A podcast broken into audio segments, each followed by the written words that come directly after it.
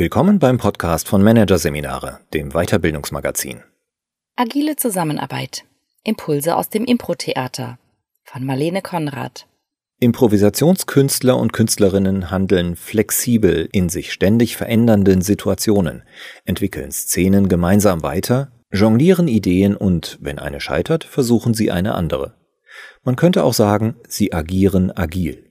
Die Prinzipien, denen sie dabei folgen, können auch Teams in Organisationen helfen, ins agile Spiel zu finden. Eine Gruppe von Personen plant nicht voraus, sondern agiert spontan angesichts immer neuer Herausforderungen. Die Mitglieder verlassen sich aufeinander, treffen selbstorganisiert Entscheidungen, mal gibt der eine den Ton an, mal die andere, und wenn etwas nicht klappt, dann wird nicht lamentiert, sondern sofort etwas anderes ausprobiert. Was ist das? Wer an ein agiles Team denkt, hat natürlich recht. Es gibt aber noch eine weitere Antwort, die auf ein ganz anderes Metier verweist, aber genauso stimmt. Eine Gruppe von Improvisationskünstlern. Tatsächlich leisten Impro-Künstlerinnen und Künstler schon seit Tausenden von Jahren, was von Teams in jüngster Zeit zunehmend gefordert ist. Denn das Improvisationstheater hat seine nachweislichen Ursprünge im antiken Griechenland. Die Impro-Künstler bewegen sich sicher durch eine von Unsicherheit geprägte Umwelt, indem sie sich permanent an neue Begebenheiten anpassen. Das gelingt ihnen aus einer Haltung heraus, die auf fünf Prinzipien basiert. Diese Prinzipien sind in der Improvisationskunst handlungsleitend und waren das wahrscheinlich so oder ähnlich schon auf den antiken griechischen Bühnen. Um ins agile Spiel zu finden, sind diese bewährten Prinzipien auch für moderne Arbeitsteams enorm hilfreich. Ein großer Pluspunkt, sie sind einfach und folglich gut einprägsam. So geben sie Orientierung und Sicherheit. Ein weiterer, es gibt gute Übungen, um sie zu internalisieren, natürlich aus dem Impro-Theater. Prinzip 1.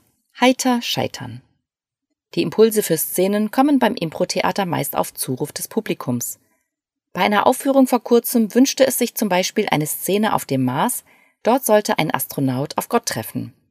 Die zwei Improvisateure hatten fünf Sekunden Zeit, um sich einen Einstieg zu überlegen, so lange wie es dauerte, vom Publikum eingezählt zu werden. Fünf, vier, drei, zwei, eins, los! Beide nahmen sich vor, Gott zu spielen, was der andere jeweils nicht wusste. Die Szene begann, einer der beiden Künstler outete sich direkt als Gott, die andere war ob der Offenbarung erstmal sprachlos. Ihr fiel nichts anderes ein, als zu sagen, aber ich bin doch Gott.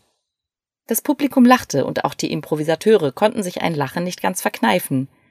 Nach einer kurzen Atempause entspann sich dann eine Geschichte über eine Astronautin mit Gottkomplex. Diese begegnete dem antiken Kriegergott Mars, und die beiden stritten darüber, was mächtiger sei, technischer Fortschritt oder Zerstörung. Kurze Hänger oder auch einmal ein kleiner Blackout sind im Impro-Theater normal und gehören zum Spiel auf komplett unbekanntem Terrain dazu. Entscheidend ist, dass die Künstlerinnen und Künstler keine Angst davor haben. Bevor es an die Szenenarbeit geht, üben sie daher in der Regel das heitere Scheitern, wie es im Impro heißt.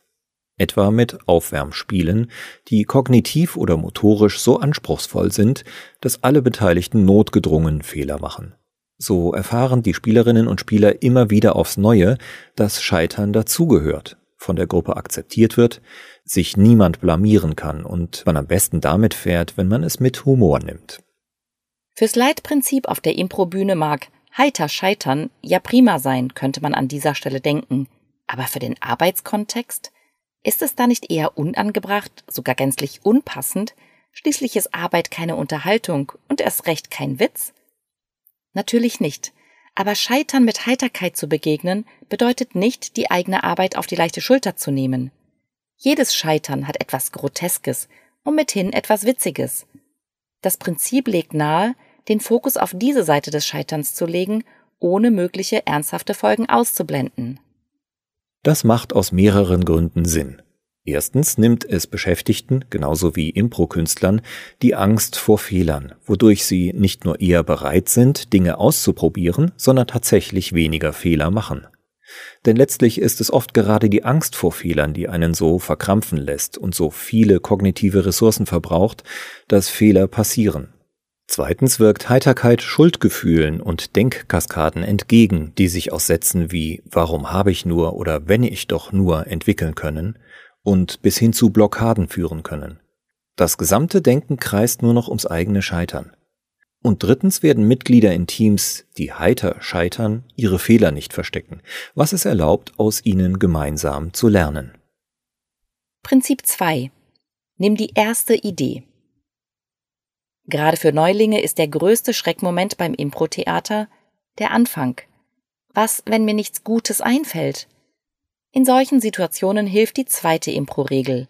Nimm die erste Idee. Diese muss nicht besonders originell sein. Oftmals ergeben sich die lustigsten Szenen aus einfachen Impulsen. Erfahrene Improvisateure haben deswegen keine Angst vor der leeren Bühne. Sie verlassen sich darauf, dass immer etwas Interessantes passiert. Die spannendsten Geschichten basieren nicht auf genialen Geistesblitzen Einzelner, sondern entstehen Stück für Stück in der Interaktion. Im Team im Unternehmen lässt sich das Prinzip Nimm die erste Idee nutzen, um dem typischen Umsetzungsstau entgegenzuwirken und mehr iterative Veränderung zu initiieren. Denn selbst in agil aufgestellten Einheiten werden Ideen allzu oft zerredet, statt ihnen eine Chance zu geben. Die Umsetzung dieses Prinzips könnte etwa so aussehen. Zunächst wird Raum für Ideen geschaffen, zum Beispiel durch regelmäßige Abfragen im Teammeeting. Dann muss das Team entscheiden, ist ein Vorhaben gut genug für jetzt und ist es sicher genug, um es zu versuchen. Eine Widerstands- statt einer Zustimmungsabfrage hilft bei der Entscheidungsfindung. Spricht nichts Gravierendes gegen einen Vorschlag, steht der Umsetzung weniger im Weg, als wenn die Idee von Anfang an alle begeistern muss. Gibt es Widerstände im Team, können diese bearbeitet werden und die erste Idee wandelt sich entsprechend. Findet die Ideengeberin dann noch Unterstützer für eine Pilotphase, geht es an die Umsetzung. In diesem Prozess zeigt sich dann, ob eine Idee praktikabel ist und Chancen hat, sich durchzusetzen. Wenn nicht, weg damit. Das Charmante ist, dass sich im Prozess die erste Idee häufig zu etwas ganz anderem wandelt. Denn im Gegensatz zu akribisch ausgearbeiteten Vorhaben sind erste Ideen in der Regel deutlich flexibler. Niemand verkämpft sich für eine strikte Planeinhaltung, weil er oder sie Wochen oder gar Monate an diesem Plan gearbeitet hat. Wie beim Impro-Theater lassen sich Teams also auf einen Prozess mit offenem Ergebnis ein, wenn sie ihren ersten Ideen folgen. Dass erste Ideen oft weiterführen als zweite, dritte oder 27. Ideen und Vorhaben, die nach stundenlanger Diskussion oder ewigen Grübeln entstehen, liegt neben ihrer im besten Sinne des Wortes gemeinten Biegsamkeit und auch daran, dass sie oft vergleichsweise einfach und damit gut nachvollziehbar und anschlussfähig sind. Sie bieten sich gerade zum Weiterdenken an. Zudem sind sie häufig eben auch einfach gut. Denn erste Ideen werden uns von unserem Unterbewusstsein souffliert, einem riesigen Erfahrungsschatz, auf den wir bewusst keinen Zugriff haben. Prinzip 3 ja und. Improvisation ist ein Teamsport, bei dem es darauf ankommt, sich gegenseitig die Bälle zuzuspielen. Damit das gelingt, gibt es im Impro die Regel, Ideen der anderen grundsätzlich anzunehmen. Ja. Und darauf aufzubauen. Und. Geschieht das nicht, werden also die Ideen der anderen abgeblockt, findet keine Entwicklung auf der Bühne statt, die Ideen versanden und es entsteht keine kohärente Geschichte. Lassen sich die Spielerinnen und Spieler dagegen auf die Impulse der anderen ein und spinnen die Geschichte spontan weiter, entwickelt sich die Anfangsidee auf kuriose, lustige und überraschende Weise weiter. So entsteht etwas Neues Drittes, das keiner der Einzelspieler hätte planen können.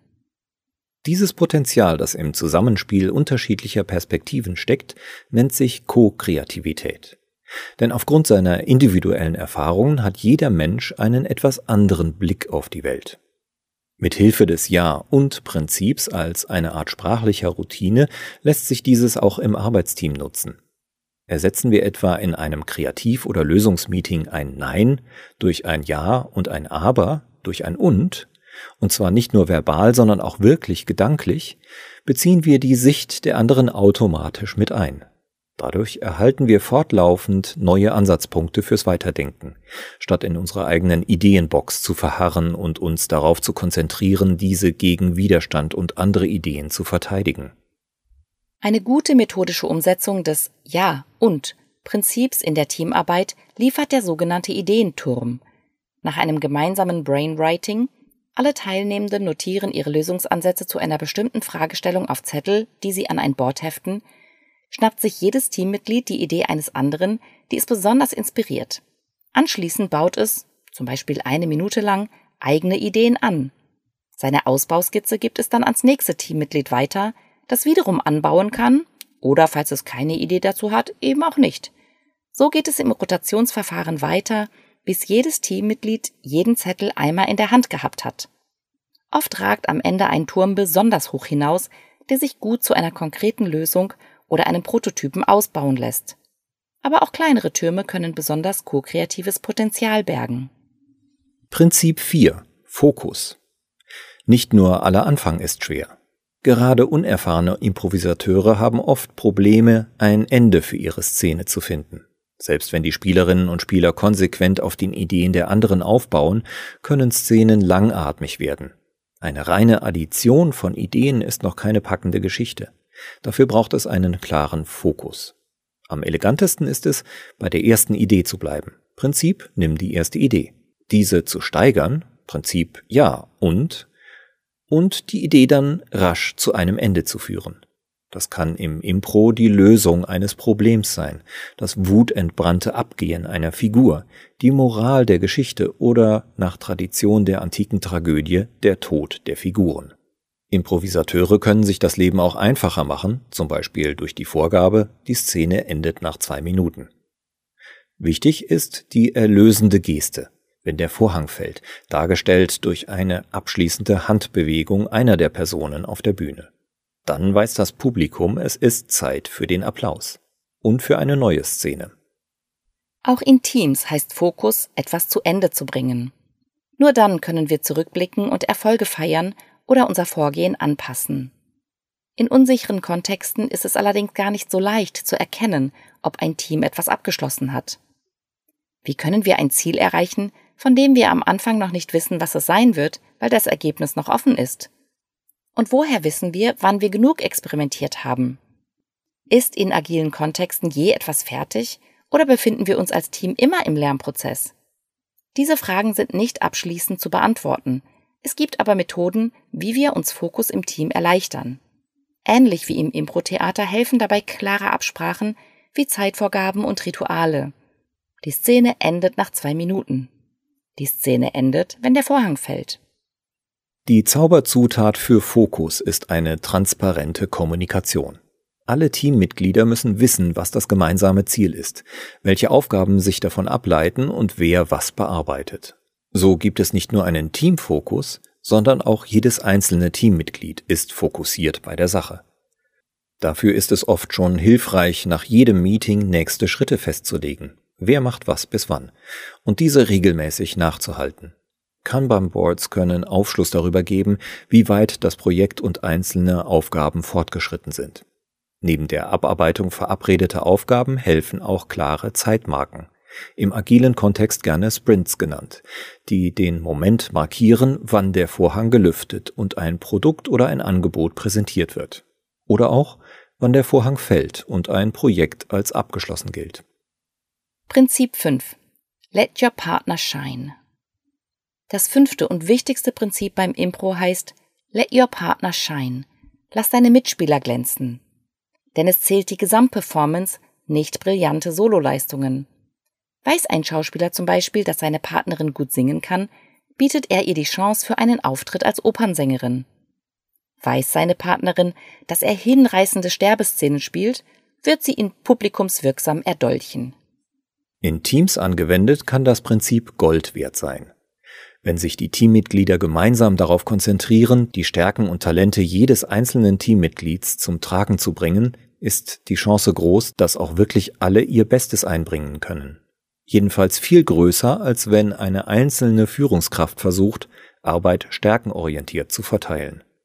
So wird nicht nur die Teamperformance und die Teamzusammenarbeit gefördert, sondern auch die individuelle Zufriedenheit. Denn wenig zahlt auf diese mehr ein, als mit den eigenen Talenten zum Erfolg einer Gruppe beizutragen, der man sich zugehörig fühlt. Um ihre Kolleginnen und Kollegen glänzen zu lassen, müssen die Teammitglieder erst einmal wissen, welche Talente in ihnen schlummern. Eine Möglichkeit besteht darin, regelmäßig die eigenen Neigungen und Fähigkeiten im Team vorzustellen.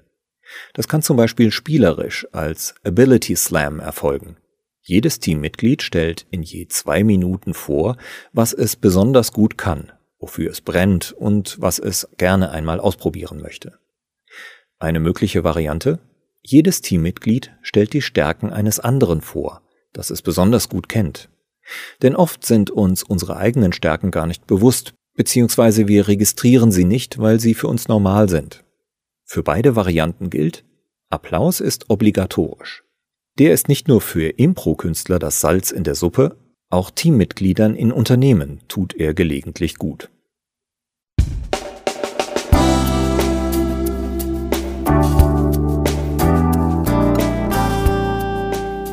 Sie hatten den Artikel Agile Zusammenarbeit. Impulse aus dem Impro-Theater von Marlene Konrad aus der Ausgabe September 2022 von Managerseminare, produziert von Voiceletter.